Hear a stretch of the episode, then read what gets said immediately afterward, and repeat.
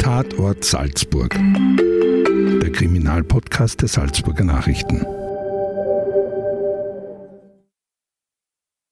Herzlich willkommen zur ersten Folge des SN-Podcasts Tatort Salzburg. Mein Name ist Anna Boschner und in diesem Podcast werde ich zusammen mit meinen Kolleginnen und Kollegen aus der Lokalredaktion der Salzburger Nachrichten Einblick in die Arbeit von Menschen geben, die sich tagtäglich mit dem Verbrechen in Salzburg und Kriminalfällen beschäftigen.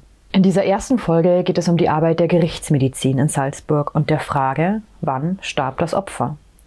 Dafür habe ich mit dem Leiter der Gerichtsmedizin Fabio Monticelli, dem forensischen Biologen Stefan Pittner und der Dissertantin am Fachbereich für Gerichtsmedizin an der Uni Salzburg Janine Geistenberger gesprochen. Die Frage nach dem Todeszeitpunkt stellt sich nach fast jedem Kriminalverbrechen mit Todesfolge.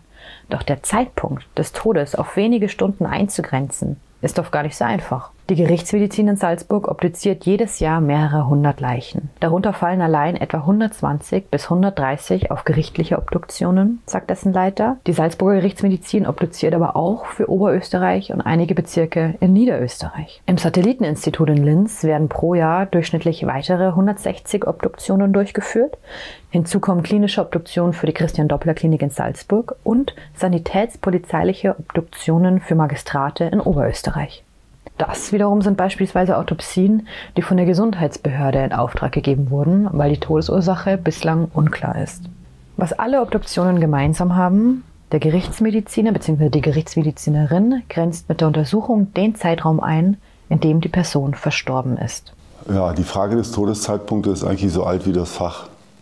Seitdem, seitdem es das Fach gibt, äh, ist die Todeszeit immer eine Frage, die wir beantworten sollten im Rahmen der, der Obduktion oder Leichenschau. Sagt Fabio Monticelli, der Leiter der Gerichtsmedizin in Salzburg.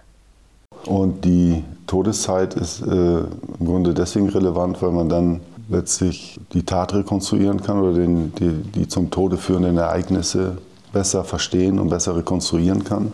Und äh, letztlich im, im, Wesentlichen ist es, ist es eigentlich äh, deswegen wichtig, weil man dann auch äh, insbesondere Alibis überprüfen kann. Äh, wenn jemand ein Alibi hat für eine, für eine Tat, dann, um das zu überprüfen, muss man natürlich den Todeszeitpunkt kennen.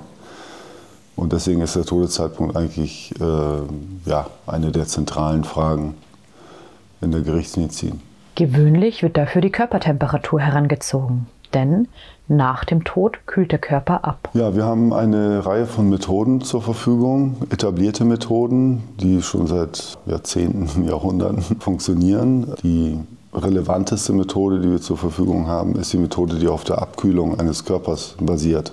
Wir haben ja alle eine Körpertemperatur Warmblüter sozusagen. Wir haben alle relativ äh, gleiche Körperkerntemperaturen um die 37 Grad. Und wenn äh, der Tod eingetreten ist, dann äh, sistiert auch der Stoffwechsel und dadurch kann die Temperatur nicht mehr aufrecht gehalten werden. Es kommt zu einer Abkühlung. Und diese Abkühlung erfolgt nach einem bestimmten physikalischen Prozess. Und wir können sozusagen, wenn wir die Leichentemperatur messen, ein paar andere Einflussfaktoren noch erheben, können wir letztlich von der Körperkerntemperatur auf die Todeszeit rückschließen. Das ist eigentlich die Methode der ersten Wahl, wenn's, wenn wir uns noch im frühen postmortalen Intervall befinden. Irgendwann geht es natürlich nicht mehr, wenn die Körperkerntemperatur an die Umgebungstemperatur angeglichen ist dann, äh, dann kann ich diese Methode nicht mehr anwenden. Es gibt dann noch eine Reihe von anderen Methoden, die auch angewendet werden können, zum Beispiel die, die supravitalen Reaktionen. Das sind Reaktionen von Gewebearten auf bestimmte Reize die noch nach dem Tod stattfinden können, wenn das Gewebe nämlich noch funktionsfähig ist. Die Veränderung der Pupillengröße äh, medikamentös, also ich kann ein Medikament in das Auge ein, eintropfen und schauen, ob die Regenbogenhaut sich noch bewegt. Oder ich kann die mimische Muskulatur mit elektrischen Reizen zu einer Kontraktion äh, reizen sozusagen. Also das sind auch Vorgänge, die wir verwenden, sozusagen, um den Todeszeitpunkt besser einzugrenzen. Und letztlich ist die die Methode der ersten Wahl ist eigentlich eine Kombination aus allen Methoden, die zur Verfügung stehen. Verglichen mit Filmen und Serien kann die Todeszeit aber tatsächlich nur sehr ungenau festgestellt werden. Jeder Krimi-Fan kennt die Szenen, der Ermittler fragt den Gerichtsmediziner, womöglich noch am Tatort nach einer ungefähren Todeszeit und der Mediziner antwortet dann zum Beispiel, hm, vermutlich zwischen halb neun und halb elf am Abend. Doch so funktioniert das in der Realität nicht, sagt Monticelli. Ja, die Methoden sind natürlich, jetzt wenn man es mit CSI vergleicht, sehr ungenau äh, oder Tatort, ja, wo die Todeszeit auf, auf die Minute genau äh, äh, berechnet wird. Das ist natürlich nicht möglich. Wir haben immer äh, eine, eine gewisse äh, Range, die wir angeben müssen. Ähm, selbst bei der Temperaturmethode, die eigentlich die genaueste ist, haben wir eine Standardabweichung von, von zwei bis drei Stunden. Das heißt, ich muss nach oben und nach unten eben zwei, zweieinhalb, drei Stunden hinzufügen. Deswegen sind wir eigentlich relativ ungenau, wenn man, wenn man sich anschaut. Doch was, wenn die Leiche zum Beispiel in einer Sauna gefunden wurde oder im Freien, wo das Opfer womöglich Temperaturschwankungen ausgesetzt war? Oder vielleicht sogar in einer Kühltruhe, weil der Täter das Opfer dort versteckte? Also die Umstände sind immer mit einzubeziehen. Das heißt, wir müssen insbesondere bei der Temperaturmethode müssen wir Umgebungstemperatur erheben, wenn möglich auch die Inhomogenität der, der Temperatur im Raum abbilden. Das heißt, es kann ja sein, dass eine Leiche jetzt beispielsweise neben einem Heizkörper äh, liegt, ja, und dann habe ich also im Raum an der, an, der einen Ecke des Raumes eine andere Temperatur als da, wo die Leiche liegt. Also ich muss versuchen, so genau wie möglich äh, tatsächlich die für die Leiche relevante Umgebungstemperatur zu erheben. Ja, also wir, wir messen die Umgebungstemperatur, wir messen auch die Bodentemperatur, wenn jetzt zum Beispiel eine Leiche auf dem Boden liegt. Das ist einmal das das Erste. Ja. Andere Dinge, die äh, Einfluss haben auf die Abkühlung, sind zum Beispiel, ist die Leiche bedeckt gewesen, bekleidet oder nicht bekleidet. Das sind alles äh, dann auch äh, Dinge, die erhoben werden müssen. Ist die Leiche bereits ausgekühlt, wird es schwieriger, die Todeszeit festzustellen. Stefan Pittner, forensischer Biologe und Forschungskoordinator am Fachbereich Gerichtsmedizin und forensische Psychiatrie an der Universität Salzburg, hat sich in den vergangenen Jahren mit einer Methode beschäftigt, die dieses Problem zukünftig lösen könnte.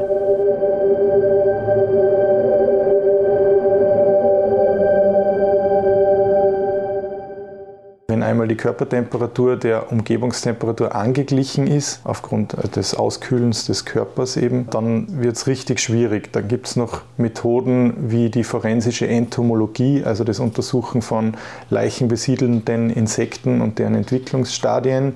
Ähm, da kann man eine Fliegenlarve, die man auf einem Körper findet, äh, hernehmen und äh, das Alter von dieser bestimmen, weil man recht genau weiß, wie lange die brauchen, um sich bis zu einem gewissen Stadium zu entwickeln äh, und dann eben rückschließen, wie lange die Besiedelung dieser Leiche durch Insekten eben her sein muss und der, daraus Rückschlüsse auf die Todeszeit ziehen. Aber damit ist es eigentlich tatsächlich schon beendet. Also viel mehr steht uns nicht zur Verfügung. Das bedeutet, wenn wir eine Leiche finden mit angeglichener Körpertemperatur an die Umgebungstemperatur und keinen Insekten, haben wir eigentlich wenig Möglichkeiten, die Todeszeit einzugrenzen. Man kann dann noch die Morphologie äh, heranziehen, also gibt es Fäulniserscheinungen, äh, treten bereits erste Knochen durch. Ähm, oder liegt überhaupt schon ein Skelett vor, dann kann man natürlich auch sagen, das wird jetzt nicht erst seit zwei Tagen äh, verstorben sein, diese Person. Ja. Insekten besiedeln Leichen unter bestimmten Bedingungen. Im Winter sieht es mit dieser Methode schlecht aus. Aber auch im Sommer zum Beispiel. In geschlossenen Räumen befallen keine Fliegen die Leiche und somit kann auch nicht deren Entwicklung bzw. deren Eier und Larven untersucht werden. Deswegen kam die Wissenschaft auf eine Idee und zwar Proben bei der Obduktion zu nehmen und dieses Körpergewebe im Labor zu untersuchen. Die Arbeitsgruppe an der Universität Salzburg begann, die Skelettmuskulatur der Verstorbenen zu analysieren, denn jeder Sportler weiß, Muskeln bestehen zu einem großen Teil aus Eiweiß. Eben diese Proteine bauen sich nach dem Tod aber ab. Einfach gesagt, je kürzer der Todeszeitpunkt zurückliegt, desto mehr Proteine sind noch im Körper vorhanden. Pittner hat diese Forschung in den vergangenen Jahren in Salzburg vorangetrieben. Es kam dazu, weil wir äh, eine Kooperation zwischen der Arbeitsgruppe für Muskelbiologie und der, äh, dem, dem, Fachbereich ähm, Gerichtsmedizin eben da etabliert hatten, weil die mit der Problemstellung äh, kamen. Ja, gibt es irgendwas, was man am Gewebe untersuchen kann, um hier Rückschlüsse eben auf die Todeszeit zu bekommen? Und dann haben wir uns in einem ersten Schritt, das war vor etwa zehn Jahren, äh, angeschaut, was passiert postmortal in der Muskulatur. Da haben wir mit sehr wenigen äh, Ratten äh, begonnen und haben die multimethodisch untersucht. Das heißt, wir haben die äh, Muskulatur unter Mikroskop betrachtet, äh, elektronenmikroskopische, also feinstrukturelle Veränderungen untersucht. Wir haben Immunmarkierungen auf histologischen Schnitten, also auf Gewebeschnitten gemacht und unter anderem eben auch biochemische Analysen der Proteine, die sich da drinnen befinden, gemacht, die sich dann letztlich herausgestellt haben, dass die zuverlässigste oder die diskretesten Veränderungen gezeigt haben. Äh, und in diese Richtung haben wir dann auch weiter geforscht. Also Proteinabbau äh, postmortal äh, biochemisch zu untersuchen.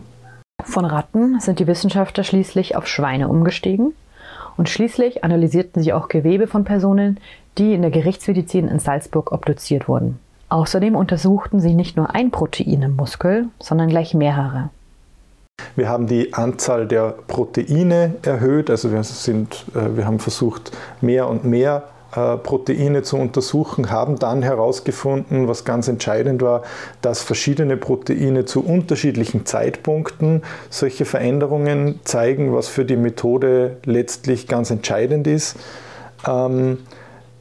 Äh, und in einem weiteren Schritt, als wir dann gesehen haben, dass diese Veränderungen eben zuverlässig zu bestimmten Zeitpunkten passieren, äh, haben wir dann begonnen, mit Probenmaterial aus der Gerichtsmedizin zu arbeiten, also von äh, Obduktionsfällen und haben damit untersucht, ob diese Veränderungen, die wir aus dem Tiermodell kannten, auch bei Menschen auftreten. Und auch das konnten wir dann nachweisen.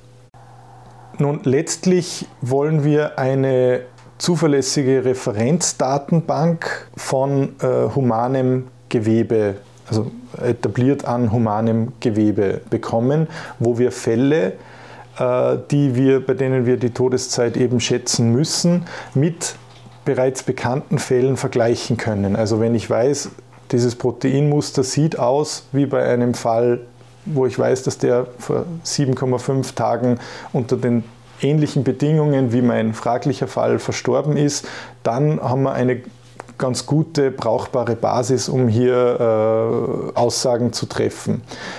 Das zu bekommen, diese Referenzdatenbank, ist sehr, sehr schwierig.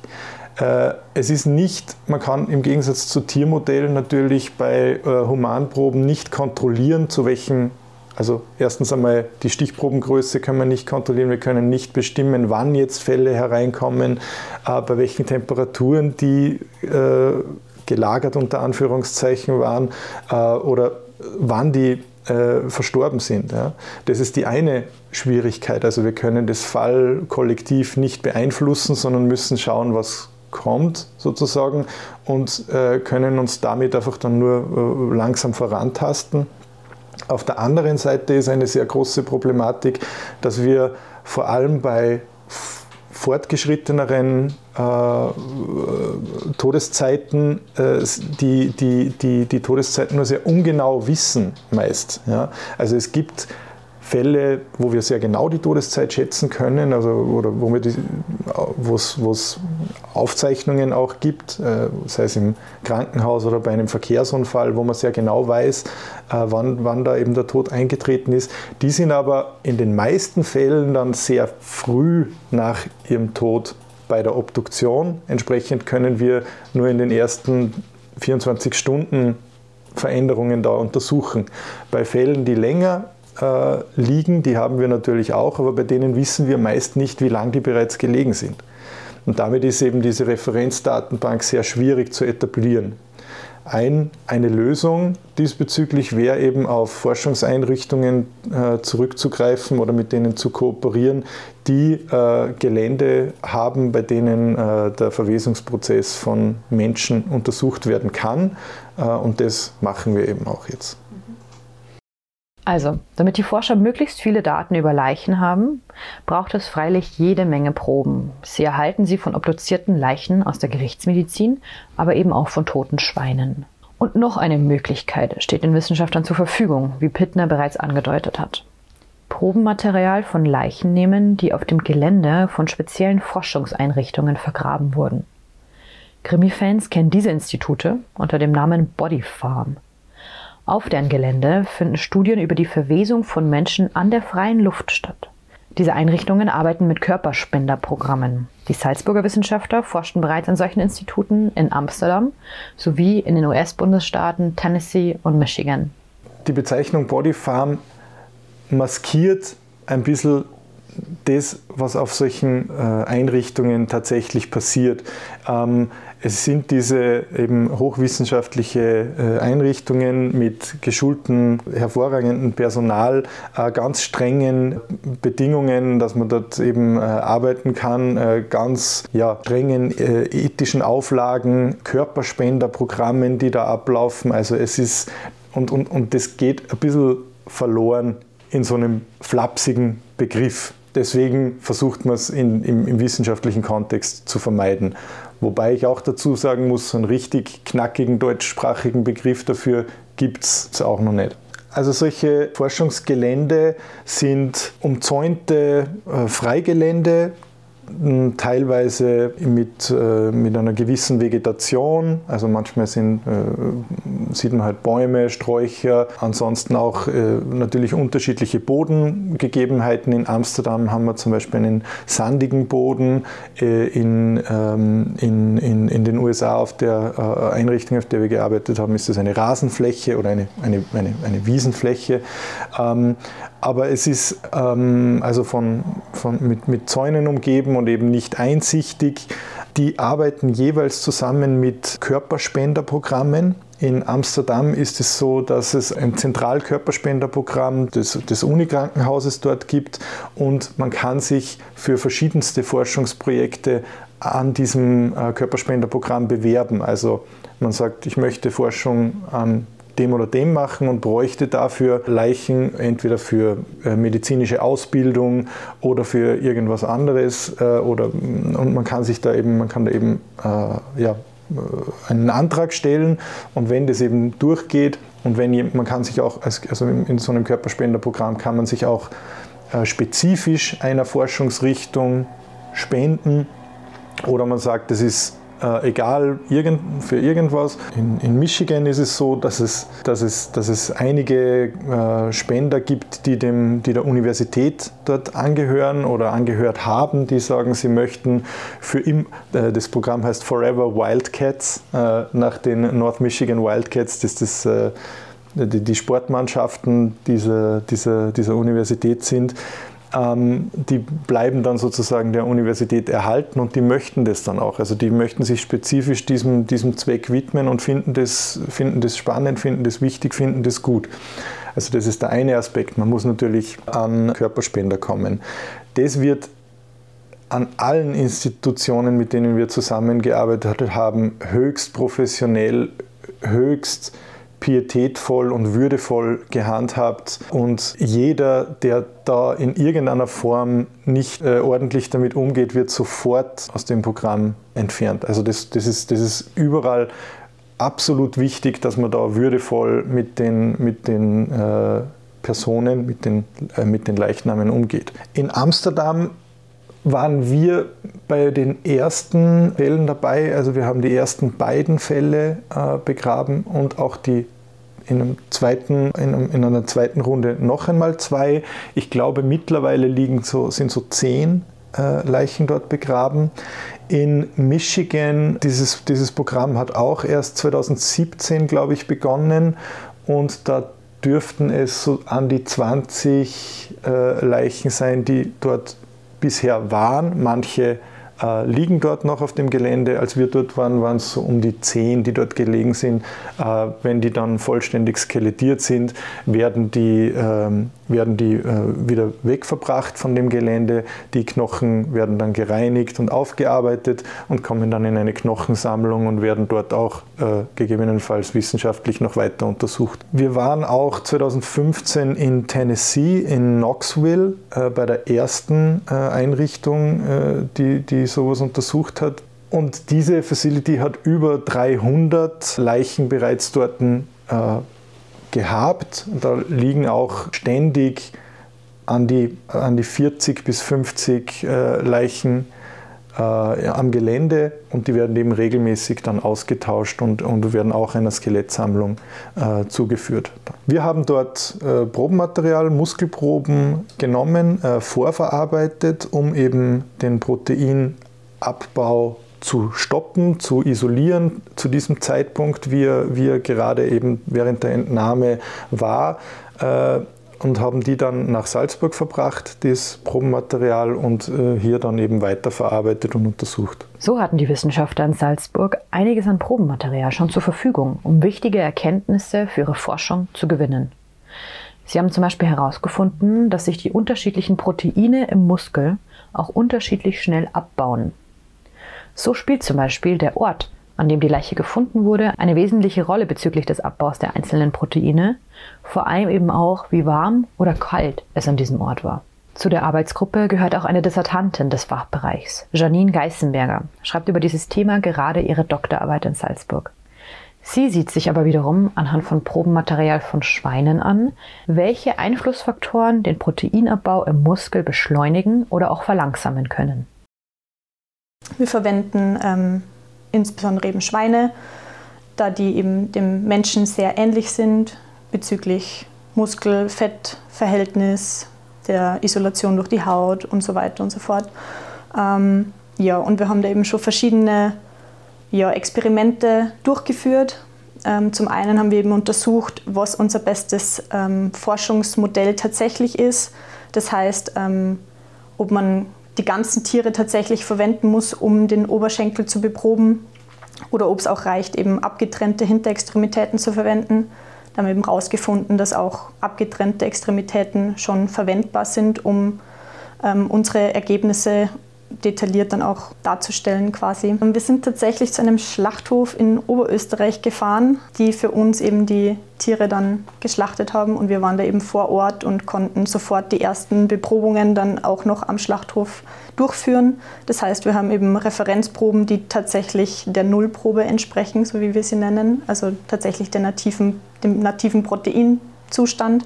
Und wir haben eben festgestellt, dass es keine großen Differenzen zwischen den beiden Gruppen gab. Das heißt, ähm, wir haben dann auch unsere folgenden Projekte dann so durchgeführt, dass wir die am abgetrennten Hinterextremitäten dann eben beprobt haben. Die 29-Jährige hat nun herausgefunden, dass die neue Methode auch dann funktioniert, wenn die Leiche Minusgraden ausgesetzt war. Das ist beispielsweise nützlich, wenn Verstorbene im Winter im Freien gefunden wurden oder auch, um sich wiederum dem Material von vielen Krimiromanen zu bedienen, in einer Tiefkühltruhe.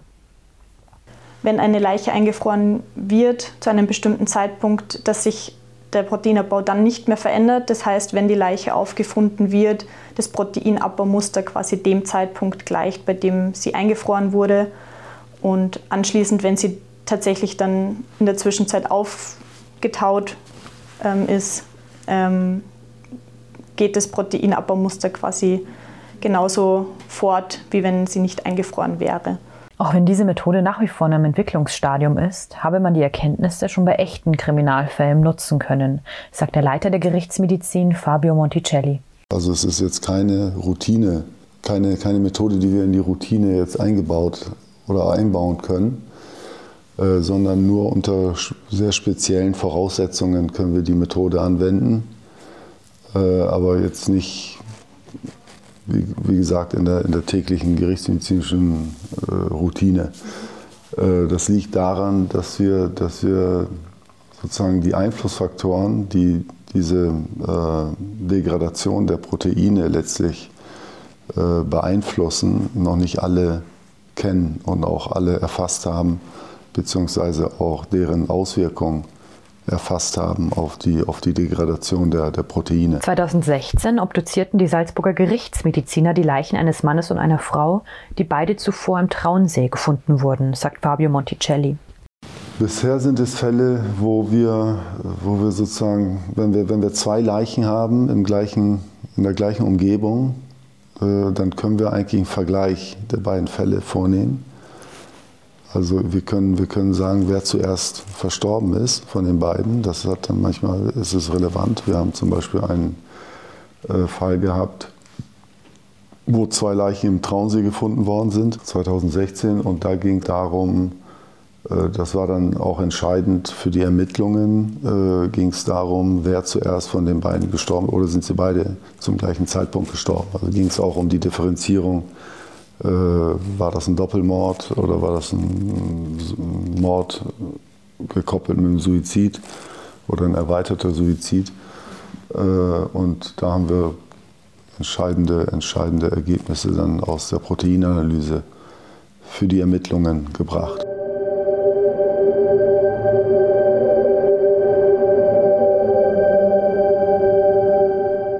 Das war die erste Folge des SN-Podcasts Tatort Salzburg. Vielen Dank fürs Zuhören und Ihr Interesse. Wenn Sie mehr davon wissen wollen, welche Fälle in Salzburg noch ungeklärt sind und wie die Menschen arbeiten, die sich tagtäglich mit Kriminalfällen beschäftigen, hören Sie auch in der kommenden Folge wieder rein. Jeden Montag künftig auf www.sn.at slash podcasts.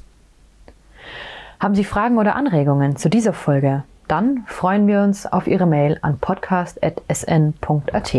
Bis zum nächsten Mal. Das war ein Podcast der Salzburger Nachrichten. Redaktion Anna Boschner, Anton Brillitsch und Thomas Sendelhofer.